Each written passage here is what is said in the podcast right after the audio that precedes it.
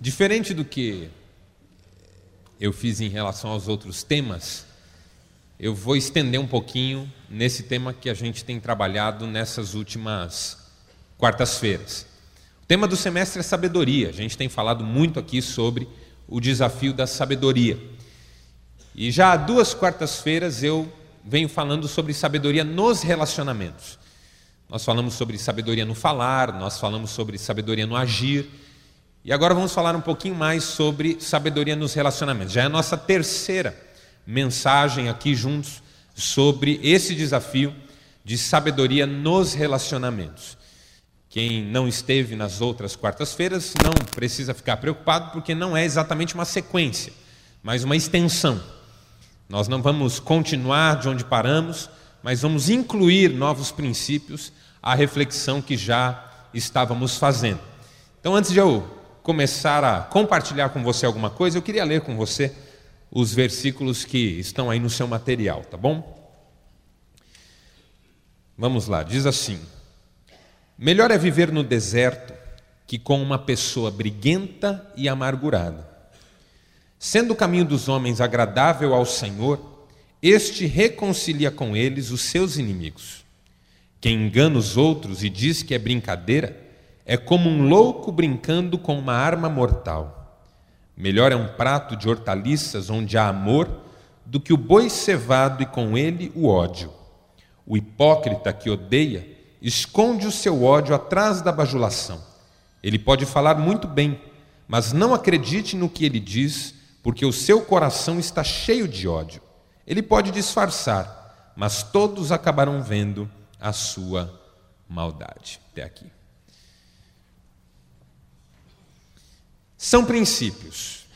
Na verdade, o que nós estamos tentando fazer juntos aqui é estabelecer princípios que nos ajudem a nortear os nossos relacionamentos. A chave para uma vida feliz são relacionamentos saudáveis. Ninguém é feliz sozinho, ninguém se resolve sozinho, ninguém quer passar pela vida sozinho. Até acontece da gente ficar sozinho. Até acontece da gente constatar em algum momento da nossa vida que é melhor estar sozinho do que mal acompanhado. Isso é um ditado. Antes só do que mal acompanhado. Esse ditado não nasce de uma reflexão sobre a vida, nasce de uma decepção com a vida. A gente diz antes só do que mal acompanhado, porque já sofreu o drama da má companhia. A má companhia já roubou a nossa paz, já desestabilizou a nossa vida emocional, já prejudicou outras áreas da nossa história, da nossa vida, e aí a gente constata que é melhor ficar sem esse tipo de relacionamento. Mas é uma constatação decepcionante ou decepcionada, que vem por causa de frustrações, de dores, de angústias, de traumas e de marcas dessa ordem, desse nível. Mas quando a gente reflete sobre a vida, a constatação é outra. Quando a gente consegue eliminar a frustração, a dor, a decepção, a gente reconhece que é melhor ter companhia do que não ter. A Bíblia diz isso em Eclesiastes 4: é melhor serem dois do que um. Porque se um cai, o outro levanta, se um está com frio, o outro aquece, se um vai para a batalha, o outro defende, e assim por diante. É melhor você ter companhia do que estar sozinho. E mesmo quando você diz que é melhor estar só do que mal acompanhado, no fundo essa palavra é resignada, é doída. Você não fala com alegria, você fala com alguma resignação, com algum descontentamento, porque no fundo o que você queria mesmo era desfrutar de relacionamentos saudáveis, de relacionamentos abençoadores. Então não é possível que um ser humano comum viva fechado em si mesmo. Não há felicidade no isolamento, nenhuma felicidade. Não é possível que uma pessoa seja feliz isolada do relacionamento com as outras. Mas se o relacionamento é a chave de uma vida feliz, princípios bíblicos para o relacionamento são a chave para esses relacionamentos que fazem felizes. Ou seja, o relacionamento não dá certo por si mesmo. Ninguém se relaciona bem gratuitamente. É alguma coisa que a gente precisa construir. É igual ter um bom jardim. Ninguém tem um jardim maravilhoso gratuitamente. Não aparece no meio da obra que você concluiu um jardim maravilhoso. Você não termina de construir uma casa e depois de seis meses tem lá uma roseira linda beirando o muro, uma grama bem verdinha cobrindo o terreno, algumas mudas de árvore crescendo nos lugares exatos. Não acontece. Diferente do que acontece com o mato, né? com a praga, que nasce até no meio da calçada. Você tem uma rachadura na calçada, de repente começa a crescer um troço lá, e você tem que ir lá arrancar, faquinha de cozinha, né? E vai arrancando aquele negócio. O que a gente não quer aparece do nada, o que a gente deseja a gente tem que construir. Esse é um dos dramas da vida. Isso faz a gente refletir um pouco sobre a vida porque tudo que tem valor é fruto de processo complicado, demorado, exige esforço, e tudo que a gente não quer acontece assim, de uma hora para outra, né? Você, para plantar uma árvore, tem que esperar anos. Para derrubar uma árvore é, é a coisa mais fácil do mundo. Para você construir uma casa, às vezes demora anos. Para você demolir essa casa, é chamar uma empresa aí que rapidamente ela faz isso. Para você construir uma amizade, são anos de cumplicidade, de confidências, de respeito, de carinho. Para você acabar com uma amizade, são cinco minutos de uma palavra maldita ou dita da forma errada no momento errado. Então não é fácil a gente construir relacionamentos, não é simples assim. Nós precisamos de princípios. E é o que a gente tem feito nesses nossos encontros. A gente tem tentado estabelecer princípios que nos ajudem não só manter os nossos relacionamentos, mas planificá-los. Porque a pior coisa que pode acontecer com um relacionamento é que ele seja arrastado. E a gente às vezes arrasta relacionamento. Conjugal, por exemplo. Relacionamento com os filhos. Eu não sei, às vezes, uma pessoa tem tanta vontade de ser um pai ou de ser uma mãe, e depois que tem o filho, arrasta o relacionamento com o filho, deixa o filho por conta, abandonado à própria sorte não é exatamente o que a gente imaginou no início, ou planejou. O desafio é planificar o relacionamento, aprofundar nele, criar espaços de intimidade. Esse é o segredo. O que a gente tem conversado aqui não é para dar sequência aos relacionamentos, mas é para que eles sejam alguma coisa maravilhosa que a gente não troca por nada nesse mundo, né? Relacionamentos abençoados e abençoadores que preencham o nosso coração. E esses textos que eu separei hoje, eles trazem algumas ideias. E eu queria trabalhar três ideias com vocês que eu acho que a gente pode tirar desses versos que nós lemos. E a primeira ideia, o primeiro princípio, a primeira base de hoje para relacionamentos saudáveis é o que eu vou chamar aqui de leveza. Para que nós tenhamos relacionamentos abençoados, nós precisamos de leveza. Leveza é um princípio bíblico muito negligenciado. A gente lê a Bíblia às vezes, mas não percebe que um dos desafios que a Bíblia quer lançar para o nosso coração é o desafio de uma vida leve.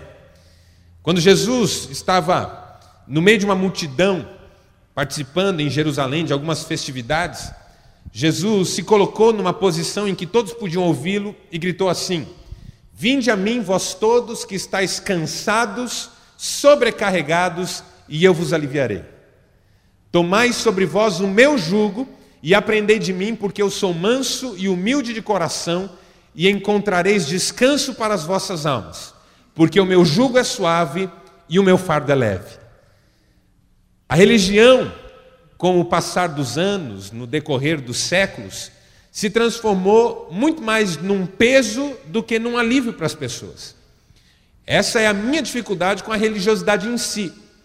Eu tento à medida do possível, e para mim fica sempre muito difícil pelo fato de ser pastor e de ter que lidar com esses elementos no dia a dia, mas eu tento, com todas as minhas forças, fugir da religiosidade, da fé como expressão religiosa, e viver a fé como expressão do relacionamento com Deus. Porque a religião é pesada, a religiosidade em si mesmo só faz acrescentar outros pesos sobre os nossos ombros já tão cansados. Então você tem tantos compromissos familiares, você tem tantos compromissos profissionais, você tem tantos compromissos sociais, você tem tantos compromissos financeiros, e aí você abraça uma proposta religiosa, e isso significa que você agora terá tantos outros pesos religiosos para carregar. E aí, ao invés daquilo ser alívio na sua vida, é um peso a mais. E às vezes é o peso mais pesado de todos. Porque ao invés de colocar você frente a frente com Deus que alivia, coloca você frente a frente com Deus que só pede, pede, quer, quer e que exige cada vez mais, mais, mais. E uma hora você olha e fala assim: Meu Deus, o que eu estou fazendo aqui? Desde que eu entrei para esse negócio, a minha vida só piorou, eu só fiquei mais complicado. O que eu achei que ia resolver não resolveu, e o que estava resolvido virou de pernas para o ar. Então não é isso, não, não foi isso que Jesus ofereceu naquele dia. Jesus não propôs que a vida das pessoas ficasse mais complicada, ele propôs que a vida fosse mais leve. Se você está cansado, se você está sobrecarregado, venha para mim, que eu vou aliviar você. É a mesma linguagem do Salmo 23, que é um salmo que todo mundo conhece e que a gente gosta tanto. O Salmo 23 diz que o Senhor é meu pastor, nada me faltará. E aí continua dizendo: Ele me faz repousar em pastos verdejantes, me guia mansamente às águas de descanso e refrigera minha alma. Eu preciso desse refrigério, entende? E eu acho que você também precisa dele. Ao final de um dia como hoje, dos compromissos que você já enfrentou, das batalhas que você já travou. Talvez a semana vá continuar difícil para você. Talvez até sexta-feira você viva aí um turbilhão de situações. É desse refrigério que você precisa. De algo que alivie você, que ajude você a encarar a vida com mais coragem, com mais ânimo e com mais confiança em Deus. É essa leveza que talvez esteja faltando nos nossos relacionamentos. Os nossos relacionamentos são pesados. Os nossos relacionamentos são estressantes. Os nossos relacionamentos são confusos. Nós sobrecarregamos os outros com as nossas demandas. Nós falamos mais do que deveríamos. Nós cobramos muito. Nós temos dificuldade em ajudar os outros a carregar os seus fardos. E relacionamentos pesados cansam. Quem pesa e quem recebe o peso. O princípio de relacionamento que eu quero trabalhar com você hoje, em primeiro lugar, é leveza. Eu queria que você saísse daqui leve e desejoso a viver relacionamentos leves. Tem três dicas que eu quero dar para você dentro desse ponto. Esses dias eu fui procurado por uma pessoa que estava passando por uma grande crise no relacionamento. E a situação foi complicando, a pessoa foi vendo a sua casa desmoronar, e aí acabou conversando comigo, e eu fiz três propostas para aquela pessoa naquele dia, que eu acho que eu devo fazer para você aqui hoje. Aquilo veio ao meu coração como uma ideia momentânea, mas fez tão bem para aquela pessoa, e eu acho que pode fazer bem para você. Quando a gente está vivendo alguma luta, algum problema, alguma crise, a gente precisa ser capaz de separar três coisas. Primeiro, a gente precisa separar o que é do problema e o que é da nossa autoestima. Separar o que é das circunstâncias com o que é da nossa autoestima. Quando a gente mistura o que é da circunstância com o que é da autoestima, o problema fica mais pesado. Se você tem que enfrentar uma crise financeira, por exemplo, está endividado, a conta está estourada, o que quer que seja, isso é um problema. Mas se você misturar sua autoestima a ponto de dizer, nada que eu faço dá certo. Agora que as coisas iam melhorar para mim, me acontece isso. Puxa vida, ninguém me apoiar nessa hora. Ou seja, ao invés de você lidar só com o problema, você coloca no problema aquilo que é da sua autoestima, que não nasce com o problema, mas que você agrega o problema porque já estava com você. Não quer dizer que o problema seria leve, mas com a mistura da sua autoestima ele fica mais pesado ainda. Então nós temos que tomar cuidado. Se a sua esposa decepcionou você, se o seu filho decepcionou você, já é um problema grave você cuidar da sua esposa ou cuidar do seu filho. Mas o problema vai ficar mais grave ainda se você colocar no problema a sua autoestima. a ponto de achar que a sua esposa te decepcionou por sua causa. Ao invés de olhar para ela, de cuidar dela, de ver as lutas que ela enfrenta, de ver as fraquezas que ela tem, você transforma isso numa questão sua. Eu sabia que você não me amava. Eu sabia que isso ia acabar acontecendo.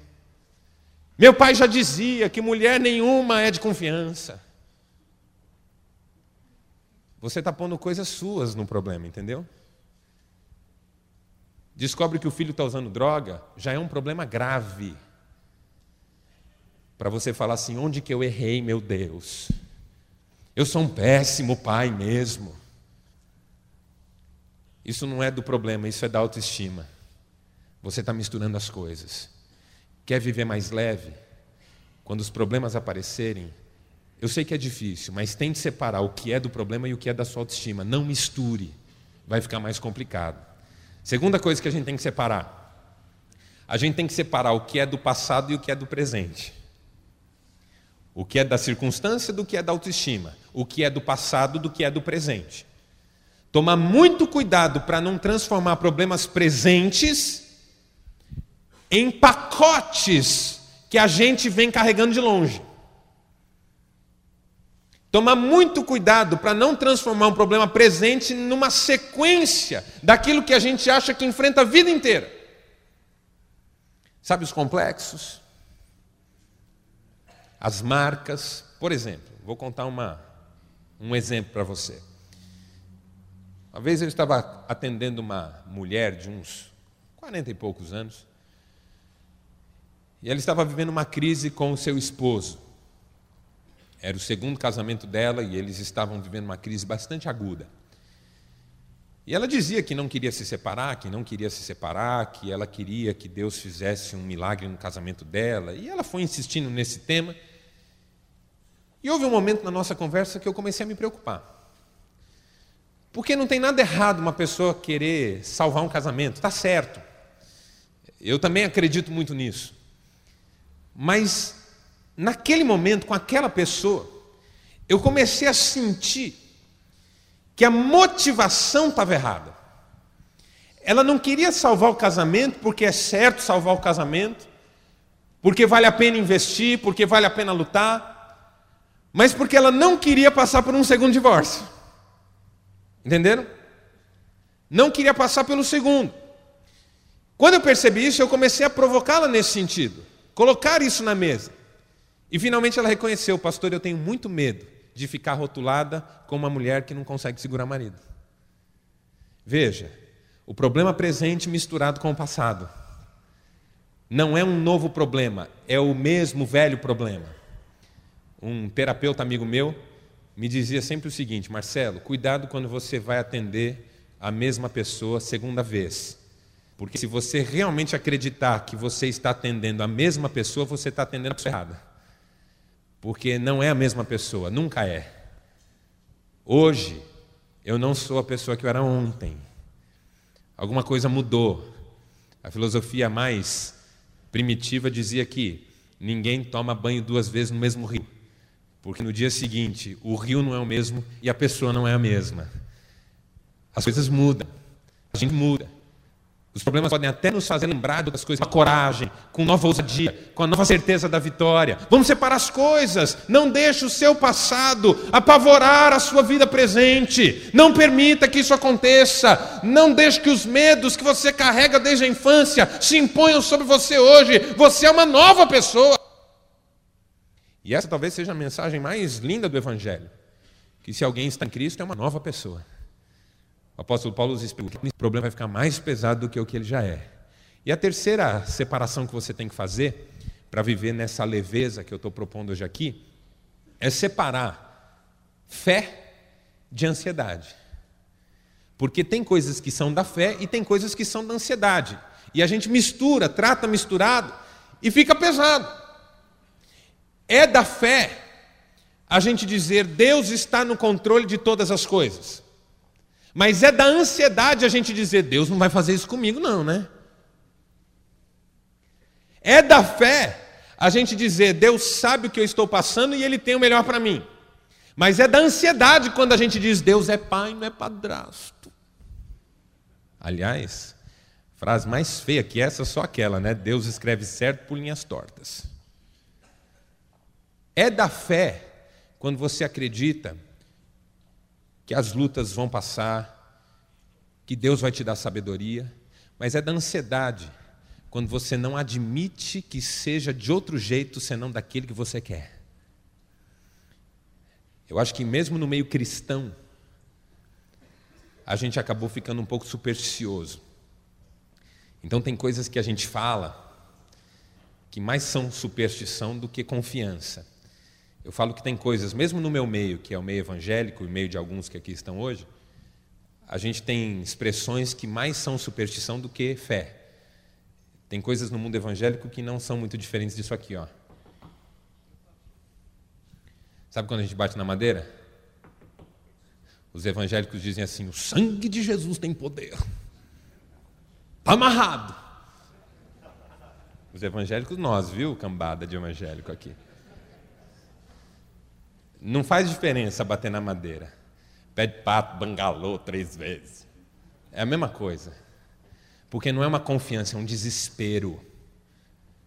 Existem dois tipos de desespero. O desespero que antecipa arbitrariamente o não cumprimento das promessas, essa tese é do Jürgen Moltmann, não é minha. O desespero que antecipa arbitrariamente o não cumprimento das promessas, ou seja, o desespero que diz não vai dar certo, e o desespero que antecipa arbitrariamente o cumprimento das promessas, que é o desespero que diz vai dar certo sim. É desespero igual. Porque a fé descansa. No meu livro sobre fé, no primeiro capítulo, eu digo que fé não é torcida. Fé não é torcida. O torcedor não é um crente. O torcedor está comprometido com o resultado, o crente está comprometido com o processo. O torcedor quer ver gol de mão aos 47 minutos e com o juiz errando. Ou não? Quando o Corinthians ganha assim, eu me mato de alegria. Se a seleção ganhar na Copa da Argentina com um gol roubado, no acréscimo que não foi dado, e depois de uma falta que não existiu, é campeão do mesmo jeito. E viva Dunga. Esse é o torcedor. O torcedor só quer saber da vitória. O crente quer saber de ser uma pessoa melhor, de descansar em Deus. É a velha e boa história dos amigos de Daniel, que foram chamados pelo rei Nabucodonosor porque não tinham se dobrado diante da imagem que ele fez. Eu vou dar uma segunda chance para vocês, ele disse. A música vai tocar e vocês vão se dobrar. Porque se vocês não se dobrarem, eu vou jogar vocês na fornalha sete vezes mais quente e eu quero ver quem vai ser o Deus que vai livrar vocês da minha mão. E aqueles jovens respondem: Você conhece a história, Daniel capítulo 3. Fica sabendo, ó rei, que se o nosso Deus, a quem nós servimos, quiser nos livrar, ele vai nos livrar. Mas se ele não quiser, nós não nos dobraremos. Não muda nada. Não muda nada. Se vai dar certo ou não vai dar certo, eu não sei. O que eu sei é que a vida tem um norte, que princípios são inegociáveis e que a gente faz o que é certo na certeza de que Deus cuida da gente. Esse é o passo da fé, que a ansiedade não aceita. A ansiedade quer ver resultado, ela quer ver o desfecho que eu imaginei. Por isso pesa, porque a vida só pode ser daquele jeito que eu quero. Não tem espaço para o novo, para o propósito, para aquilo que é maior do que a minha capacidade de compreensão. E aí uma coisinha sai do lugar, eu já estou desesperado. E aí eu peso sobre a esposa, peso sobre os filhos. Meu Deus, por que, que eu não consigo ter leveza? Leveza faz com que a gente fale com a esposa de forma mais tranquila. Não transforme qualquer probleminha num problemão. Não grite por qualquer motivo. Poltonier diz que o grito é a arma dos fracos. A gente pode conversar gostoso no casamento, com os filhos, com os amigos. Pode brincar mais, ter um sorriso mais fácil no rosto. A vida não precisa ser carrancuda. Leveza significa que eu posso celebrar mais. Nem tudo está do jeito que eu queria. Eu tenho lutas, sofrimentos, mas isso não pode me impedir de celebrar as coisas boas. Quanto tempo faz que você não brinca com a sua esposa, com seus filhos? De sentar no chão, de rolar com eles, a vida leve, de gente que não tem compromisso com a camisa se vai amassar ou não. Tira! Em casa, é claro, né? Rola com seu filho, brinca com ele. Ah, mas já tem 30 anos, luta com ele. Esses dias eu, meu irmão de 33 e o mais novo de 29, nós demos um bolinho no meu pai. Ele deitou no chão, nós pulamos três em cima dele, com muito cuidado. Porque o velho não é de ferro mais. A minha mãe saiu correndo da cozinha, vocês vão matar seu pai. Eu disse, esse é o objetivo, mãe. E rimos. E a gente beija o homem e gosta de curtir com ele. E quando ele tem as chatices dele, a gente releva, porque não mudou a vida inteira, não é hoje que vai mudar. Mas dá para a gente curtir, dá para curtir a mãe, dá para curtir a esposa, dá para curtir os filhos, dá para brincar, porque quando a vida é leve, ela é mais gostosa. Nada disso anula os problemas que a gente está enfrentando, nada disso. Mas melhora muito deixa os problemas mais leves, não porque eles são pequenos, mas porque eles ficam sem a carga extra que às vezes a gente coloca. Ontem eu não sei o que, que eu fiz lá em casa que deu um ataque de riso na minha mulher. Eu sei, mas não vou contar.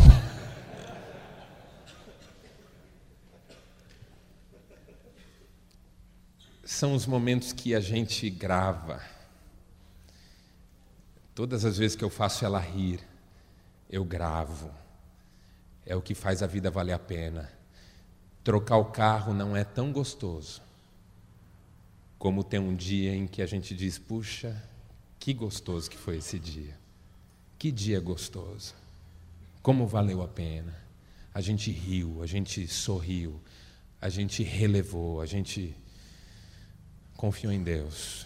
Deus está no controle da nossa vida, senão a gente está perdendo tempo tentando cuidar de tudo. Leveza. Esse é um primeiro princípio de relacionamento. Segundo, reverência.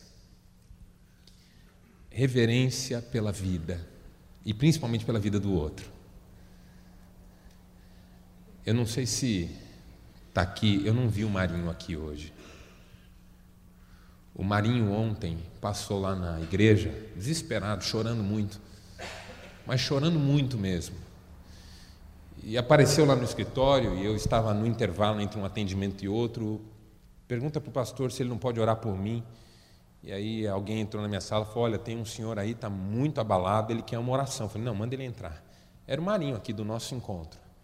Recebeu um telefonema, sujeito dizendo: Sua filha está com a gente. E se você não pagar o que a gente quer, nós vamos matar ela. Aí deram o telefone na mão de uma menina. A menina, pai, ele, filha! O rapaz já pegou na mão de novo e ele ficou que era a filha dele. Veja como é a sugestão na cabeça da gente.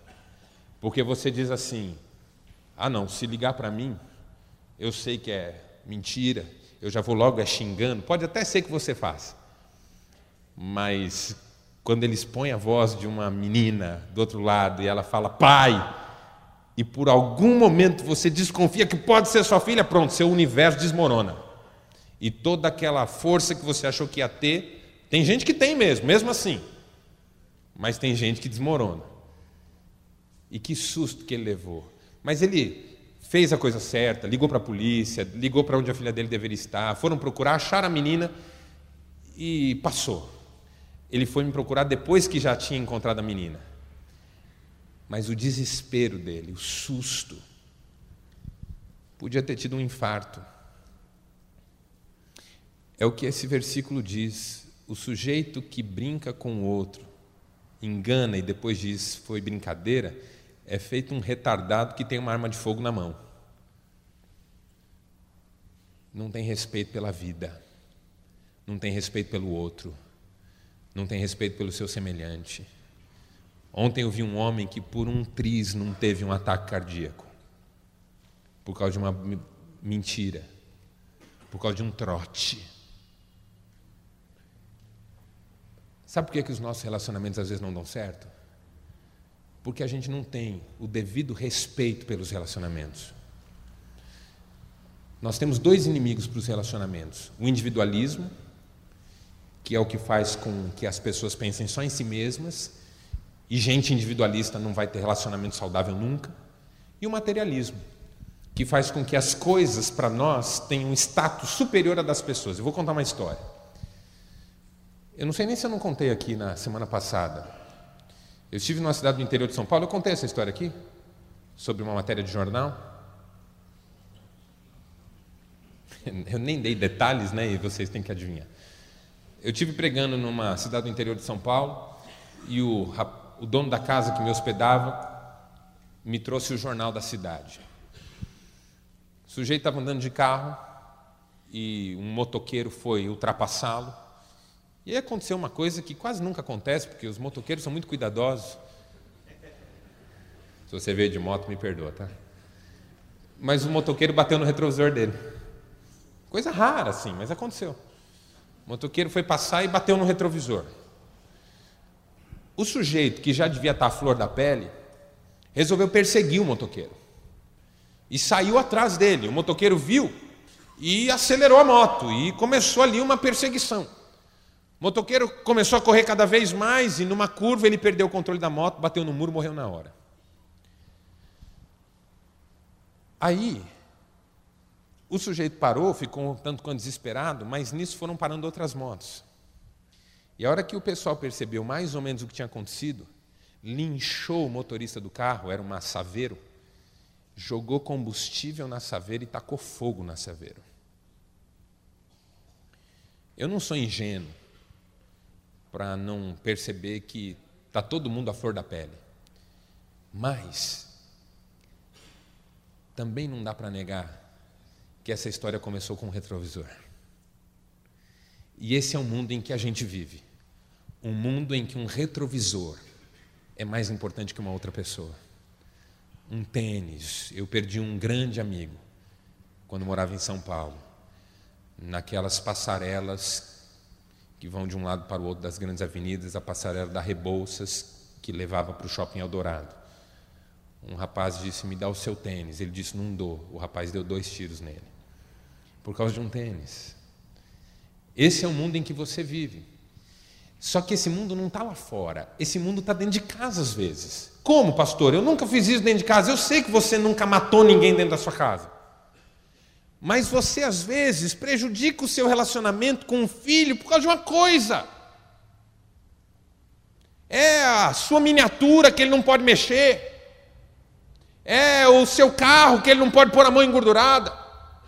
É a sua roupa que o seu mais velho não pode mexer. É a pasta de dente que a sua esposa aperta no meio e você quer que ela vá dobrando aquela droga. Há 20 anos que você fala para ela dobrar, vai 20 anos que ela quer que você saiba que aquilo não importa, meu amigo. Compra uma pasta só para você, irmão. Dobra ela, faz um curso. É o papel higiênico, é a toalhinha de chão, é, são essas coisas que vão deixando o relacionamento chato. Quando o bom dos relacionamentos são as pessoas, é claro que a gente tem que tratar as coisas com carinho, com cuidado. Estou brincando aqui, mas é claro que a gente tem que ter cuidado na vida, mas nunca permitir que algo se interponha entre mim e alguém. Porque o algo passa, o alguém é que fica. Aquele carro que você dava tanto valor nem é mais o carro que você tem hoje, já é outro. As pessoas ficam. A gente que tem esperança da vida eterna é, pensa muito desse jeito. Tudo que a gente tem não vai para lugar nenhum. A única coisa que eu posso levar para o céu comigo são outras pessoas, para quem eu falar do amor de Jesus e assim por diante. Essa é a minha convicção pessoal. É gostoso quando você pensa na vida eterna por causa disso, porque te ajuda a perceber que tudo isso que a gente dá tanto valor vai ficar. Sabe? É, Se a sua funcionária não pode queimar uma roupa, uma camisa sua que custou 500 pau, compra uma de 100. Entendeu? Deixa ela queimar.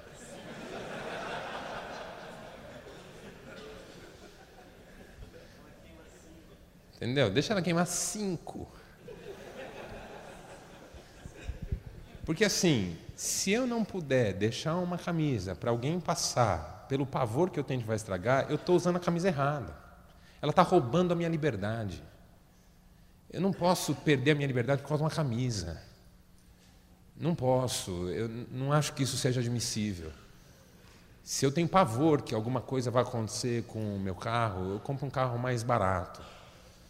Entendeu? Se eu acho que ninguém pode riscar o meu carro, então compro um carro mais barato. Mas não virar prisioneiro das coisas. Porque coisas não são importantes, importantes são pessoas. E às vezes a gente não tem a devida reverência ao outro, a importância do outro, a intimidade do outro. A gente brinca com a vida do outro, a gente engana o outro, a gente faz o que faz com o outro. E não está certo. Por último, vou terminar. Talvez esse assunto a gente volte mais para frente, porque eu vou só pontuar também. Que é o princípio do perdão. Nós lemos dois versículos que falam sobre ódio. E o princípio do perdão é exatamente a vitória contra o ódio. Veja, eu nem preciso desdobrar muito esse ponto, e a gente já teve encontros inteirinhos aqui sobre perdão. Porque quando a pessoa é leve e ao mesmo tempo reverente pela vida do outro, quando a pessoa é leve e ao mesmo tempo amante da vida, o perdão é uma consequência, não é uma obrigação. É quase que um prazer, por mais doído que seja perdoar alguém. Eu não perdoo porque o outro merece, talvez ele nem mereça, eu perdoo porque eu mereço perdoar. Eu, o que eu não mereço é ficar carregando essa memória para onde quer que eu vá. Eu não quero isso para mim. Eu olho para mim, eu tenho leveza com a minha vida, eu confio em Deus. Eu sei que não cai um fio de cabelo da minha cabeça se Deus não permitir, embora na minha Ele esteja permitindo mais do que eu gostaria.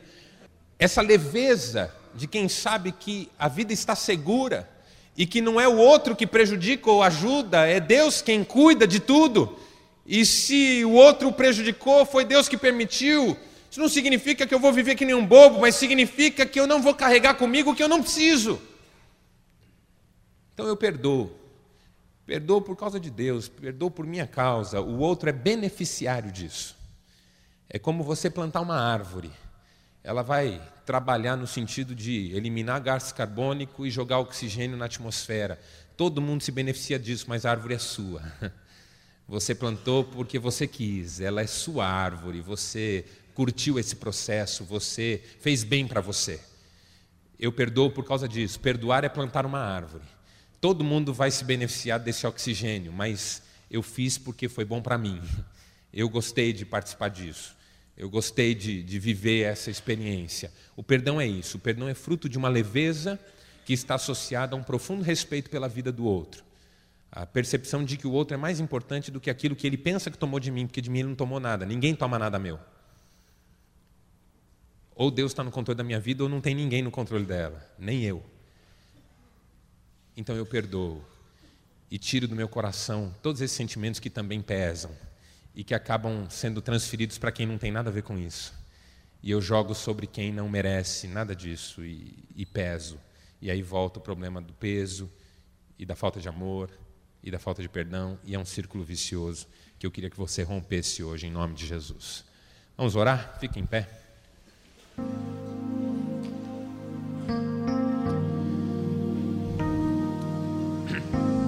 Ajuda-nos a fazer disso uma prática, Pai. Ajuda-nos a sermos mais leves, complicarmos menos e pesarmos menos sobre as pessoas que estão conosco. Eu te peço que ainda hoje, em chegando em casa, nós já possamos ser leves com quem nos espera lá. Um sorriso fácil, uma palavra abençoadora, por mais difícil que tenha sido o dia. Porque essa leveza vem do Senhor. E ela traz ânimo, força para a gente continuar lutando. Dá leveza, Pai, para o teu povo aqui, para todos nós. Reverência pela vida, principalmente pela vida do outro. O outro é mais importante do que coisas, do que posses, do que o que quer que seja. Dá-nos celebrar mais as amizades, o casamento, os filhos, as alegrias de ter alguém com quem compartilhar. Dá-nos ver no outro a tua imagem e a tua semelhança, Pai. Dá-nos ver beleza nas pessoas que estão perto de nós, por mais que nós já estejamos familiarizados com elas. Dá-nos, Senhor, capacidade de perdoar, assim como o Senhor nos perdoa todos os dias de tantas coisas e nos perdoou de tudo em Cristo. Dá-nos essa força que só do Senhor a gente pode receber. É a nossa oração em nome de Jesus. Amém.